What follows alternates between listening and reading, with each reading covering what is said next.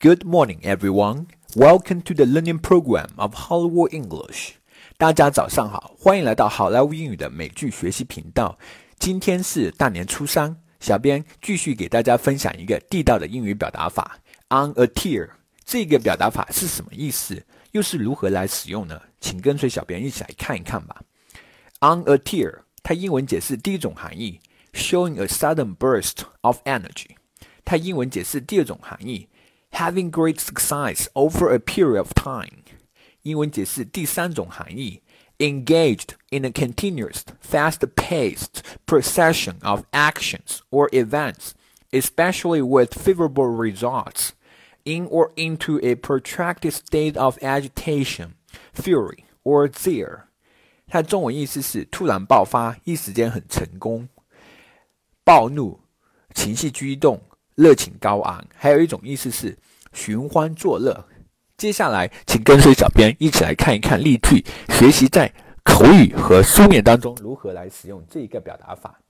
例句 Number one: Oil prices have been on a tear lately, rising almost six percent in a week to close at close to eighty-seven U.S. dollar per barrel on April the fifth.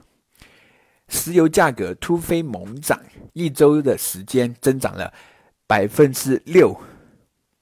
截止四月五号收盘，一桶油的价格已经涨到了 eighty seven 美元，八十九美元。例句 Number two: The team was on a tear, having laid waste to three early round tournament opponents by a total victory margin of eighty two points. 这支球队势不可挡，以总共八十二分的巨大胜利分差，横扫了前三轮的锦标赛对手。Number three, to see he went on a tear after turning professional would be an understatement. He went fourteen fights without tasting defeat. 说他转成职业拳手后，战绩大幅提升，都有些轻描淡写了。因为他连胜了十四场，没有一场败绩。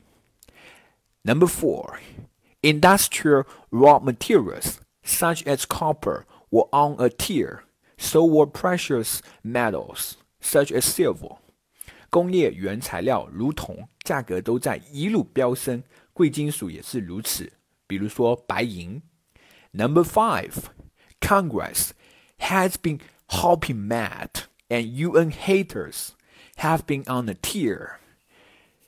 国会大怒，反对联合国的人士也是群情激愤。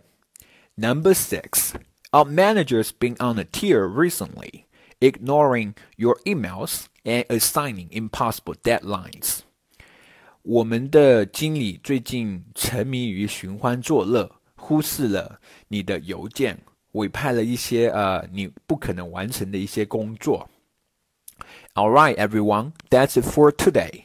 更多地道美剧英语学习资源，欢迎关注微信公众号“好莱坞英语”。我是主播 Vic，我们明天再见，拜拜。